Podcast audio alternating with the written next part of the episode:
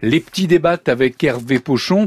Hervé, euh, qui sont les jeunes qui vont débattre, qui ont débattu devant votre micro Eh bien, écoutez, ils sont en troisième au collège Georges Roux à Paris, dans le 19e arrondissement.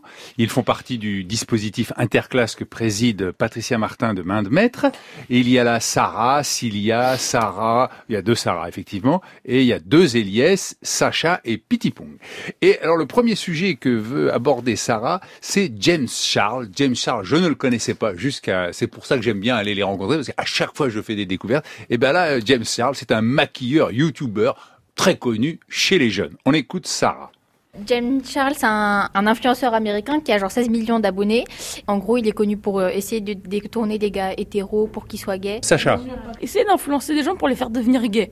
Déjà, c'est bizarre en soi très bizarre. Sarah. Il, a, il a dit que euh, il, il, est sûr que chaque homme a une part d'homosexualité en lui. Euh, Elias. C'est un menteur. Moi, je sais dans mon corps, j'ai rien du tout. Je sens rien pour des garçons. Je suis pas homosexuel. Je suis rien. Je suis hétéro comme tout le monde. Si je pense que s'il veut que tout le monde soit comme lui, c'est pour que lui se sentir plus, euh, si je puis dire, normal. Parce que peut-être que lui au fond de lui se sent pas normal. Sarah. C'est pas normal d'être gay. C'est scientifiquement prouvé que depuis qu'on est né, on sait si on est hétérosexuel ou homo. Petit pont. Moi, j'ai rien contre les gays. Ils ont le droit de faire leur vie, mais on va pas obliger quelqu'un de devenir gay. Et je suis pas d'accord avec la phrase. Il n'y a pas tout le monde qui est gay. Euh, La phrase, elle dit pas que tout le monde est gay. elle ouais, dit on a une part oui, d'homosexuel. On n'a pas de part, ouais. Sarah. C'est comme si on disait ouais tous les homosexuels ont une part d'hétéro. Nanana, en eux. Je pense que euh, quand on sait ce qu'on est, on n'est pas d'accord avec cette phrase. Elias Tu n'es pas homosexuel, tu le deviens. Petit pont. On est euh, homosexuel, on ne devient pas. Elias Je pense, je dis, on le devient. Quand tu sais que quand t'étais petit, t'aimais les filles, après un moment, tout un moment, tu dis j'ai plus envie d'aimer les filles, je crois que je préfère les garçons.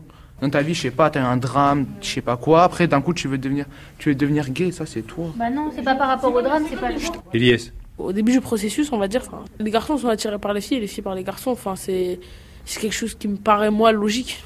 Sarah. C'est dire pour vous, genre, on devient gay par l'influence des homosexuels déjà existants, genre. Oui. Ah bon Moi, je vous dis, je vous dis la vérité. Hein. Avant le mariage gay, je savais même pas que ça existait. Je pensais pas que c'était possible.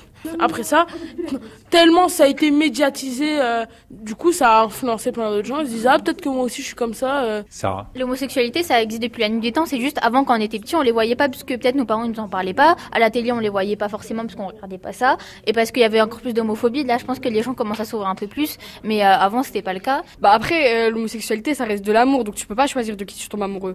Sacha. Alors je pense que contrairement à certaines personnes un peu homophobes ici, et je pense qu'être homophobe, c'est euh, comme être raciste. Mais est-ce que tu considères que tu es homophobe Peut-être pas jusqu'à l'extrême, parce que enfin, si je vois un gars dans la rue, je vais pas aller le frapper, hein, comme certains. Je déjà dit que je, moi, je vais pas m'exprimer sur ce sujet-là. Voilà, c'est un sujet sensible. Drôle, intéressant ce qu'ils disent. Ah oui, oui. Et alors, j'ai fait un petit. Donc ils étaient sept, hein, et je leur ai demandé parmi vous qui pense que on est homosexuel ou qui pense qu'on le devient. Eh bien, il y en a trois qui pensent qu'on est homosexuel et quatre qui pensent qu'on le devient. Je rappelle que, enfin, je précise plutôt que cette discussion on l'a eu vendredi et c'était le, le jour, la journée contre l'homophobie. Voilà. Donc euh, maintenant, euh, Sacha souhaite parler du médecin anesthésiste à Besançon, inculpé en France là pour 24 empoisonnements, dont 9 mortels.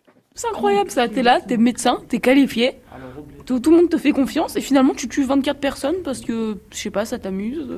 Sarah. Peut-être euh, il était euh, psychologiquement malade. Ah, mais si, j'ai un débat. Elias. Tu peux pas être médecin et être malade psychologiquement parce qu'il me semble, si vous me dites, si je me trompe, pas me surveiller, mais il euh, y a des tests à passer. Si on a un certain degré, euh, genre, entre guillemets, de folie, bah on peut pas rentrer. Et puis c'est totalement normal, encore, encore heureux. Hein.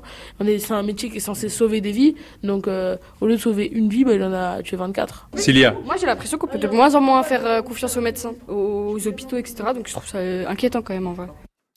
Qu'est-ce que vous voulez que je dise que j'ai bon, si aucun, si aucun médecin n'était fou, il n'y aurait plus beaucoup de médecins. Voilà ce que j'ai dit. Voilà. Mais c'est pareil pour tout le monde. Hein. Bah, dans toutes les professions. On est tous un peu dingue. Un peu à la radio, il faut un petit peu de folie, n'est-ce pas, Pierre Ah oh, hein et comment Alors là, vraiment là.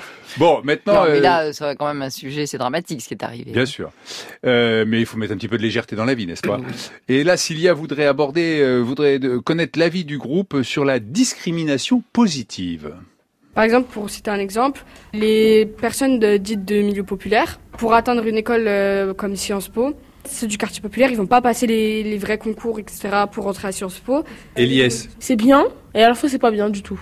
Parce que oui, les personnes des quartiers populaires qui ont énormément de bonnes notes, quand ils arrivent dans un grand lycée, eh bah, ils sont un peu perdus et enfin même moralement, enfin ça peut être difficile à accepter. Mais en même temps, c'est pas bien puisque ça discrimine du coup. euh, et donc la discrimination positive, ça reste tout de même de la discrimination, donc je trouve pas ça bien. Sarah Je pense que les personnes qui viennent de milieux moins favorisés euh, ont déjà assez souffert, entre guillemets, de leur euh, origine et de où est-ce qu'ils habitent. Cilia Moi, je suis pour la discrimination positive parce que c- pour moi, ça permet euh, de laisser la même chance aux personnes qui ont apparemment les- pas les mêmes capacités. Donc, ça laisse place euh, à l'égalité des chances. Sacha C'est bien parce qu'en même temps, euh, ça, ça aide les gens qui viennent de milieux défavorisés et qui ont peut-être un peu moins de connaissances générales.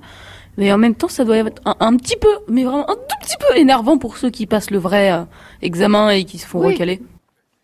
Alors, maintenant, euh, Elias, euh, pour rester dans l'actualité, souhaite parler du Festival de Cannes, mais plus pr- précisément du Festival de Cannes à travers PNL. PNL, vous le savez, Pierre, hein, vous qui êtes fan de musique, c'est le groupe de rap français qui cartonne, qui a fait euh, plein de vues et qui a fait un- son dernier clip en privatisant la Tour Eiffel. On écoute Elias. PNL, ils ont été euh, invités au Festival de Cannes.